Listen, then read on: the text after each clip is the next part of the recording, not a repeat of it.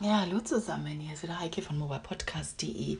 Und einmal, wenn ich ganz früh raus muss, weil ich ja nach Irland fliege, dann präsentiert mir Anchor ein neues Feature. Also nicht nur eins. Ich bin ja mega gespannt, wie sich das ausgeht.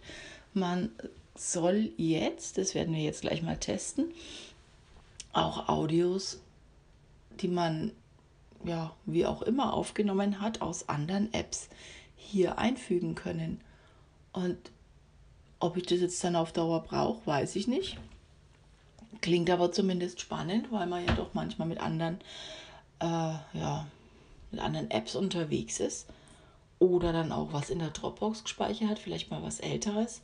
Also ich finde es schon spannend macht es übersichtlicher, weil das mit den Episoden und so, ne, so ganz astrein ist es nicht immer. Also ich habe mich da schon ein paar Mal vertan und habe es letztens auch wieder bei jemandem gemerkt, dass dann Sachen doppelt drin waren, weil man es halt offensichtlich direkt äh, veröffentlicht hat, statt erstmal in die Episoden zu schieben. Das ist nicht so ganz rund, aber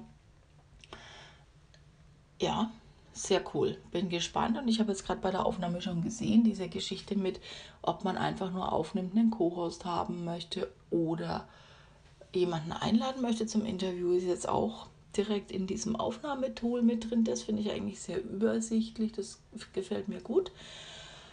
Ja, und wenn jetzt alles klappt, ich verabschiede mich mal noch nicht, dann wird es jetzt hier gleich noch was aus irgendeiner anderen App geben. Das ist dann aber die nächste Geschichte. Und diese Aufnahme ist jetzt eben mit der App Hindenburg aufgenommen. Ich bin jetzt noch nicht sicher, ob sie bereits schon in dem ganzen Pool von externen Apps mit aufgenommen ist, mit denen man nun Anchor eben befüllen kann. Ein schöner Service, inwiefern er sinnvoll für mich ist, werden wir sehen, weil eigentlich habe ich ganz gerne in und mit Anchor aufgenommen. Aber natürlich, ausprobieren ist erstmal alles.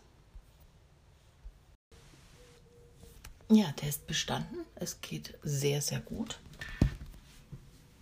Es funktionieren natürlich wie erwartet nicht alle Apps, aber zum Beispiel Dropbox funktioniert perfekt. Damit kann man das sehr gut machen. Ich habe natürlich bei den Apps immer gleich an Hindenburg und ähnliches gedacht. Das geht natürlich nicht, aber an diese klassischen Apps, mit denen man Sachen aufbewahrt und organisiert, das funktioniert sehr gut.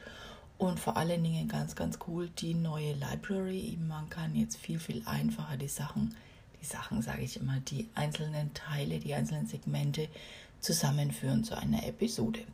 So, erster Test geglückt, lässt sich gut an. Weitere Folgen. Einen schönen Tag euch allen. Tschüss, eure Heike.